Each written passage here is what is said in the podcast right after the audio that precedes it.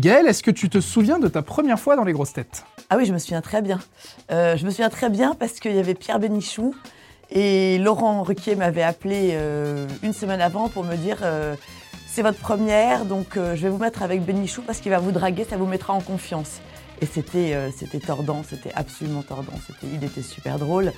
Et, en fait, il avait fait une des premières blagues Laurent Ruquier m'avait demandé si je connaissais Richard Ferrand. J'avais dit ah bah oui, puis il est très séduisant parce qu'il fume beaucoup. J'avais raconté absolument n'importe quoi. Enfin, c'est vrai qu'il fume beaucoup, Richard Ferrand. Et Bénichou, à ce moment-là, s'est élevé. Il m'avait dit bon bah viens, on y va parce que j'ai plein de clopes à la maison. Une chose que tu n'as jamais osé dire à Laurent Ruquier euh, Qui parle pas assez de lui. C'est quelqu'un qui, donne beaucoup aux autres, qui euh, passe son temps à, en fait, à écouter les autres, à poser des questions aux autres, y compris quand on n'est pas à l'antenne. Mais quand on est seul avec lui, il a du mal à parler de lui. En fait, c'est quelqu'un qui est hyper euh, pudique. Donc, je lui ai jamais dit qu'il parlait pas assez de lui. la grosse tête la plus sexy selon toi? Ariel Dombal.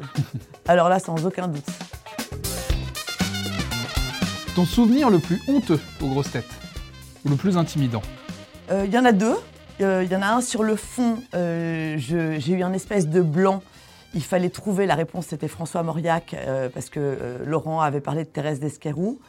Et je sais pas, j'ai eu un blanc, j'ai pas trouvé. Donc quand on est écrivain et qu'on trouve pas le nom d'un grand écrivain, ça c'est vraiment la honte sur le fond.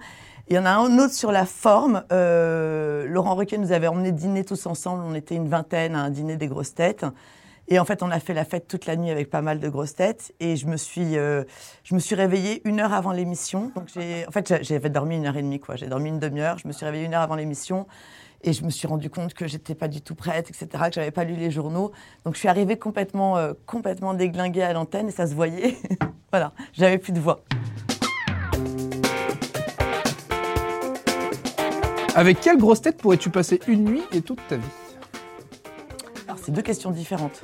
Une nuit j'ai déjà fait, mais euh, sans en tout bien tout honneur. J'ai déjà dormi avec une grosse tête, mais je ne peux pas dire qui. Et euh, après une fête en fait, voilà.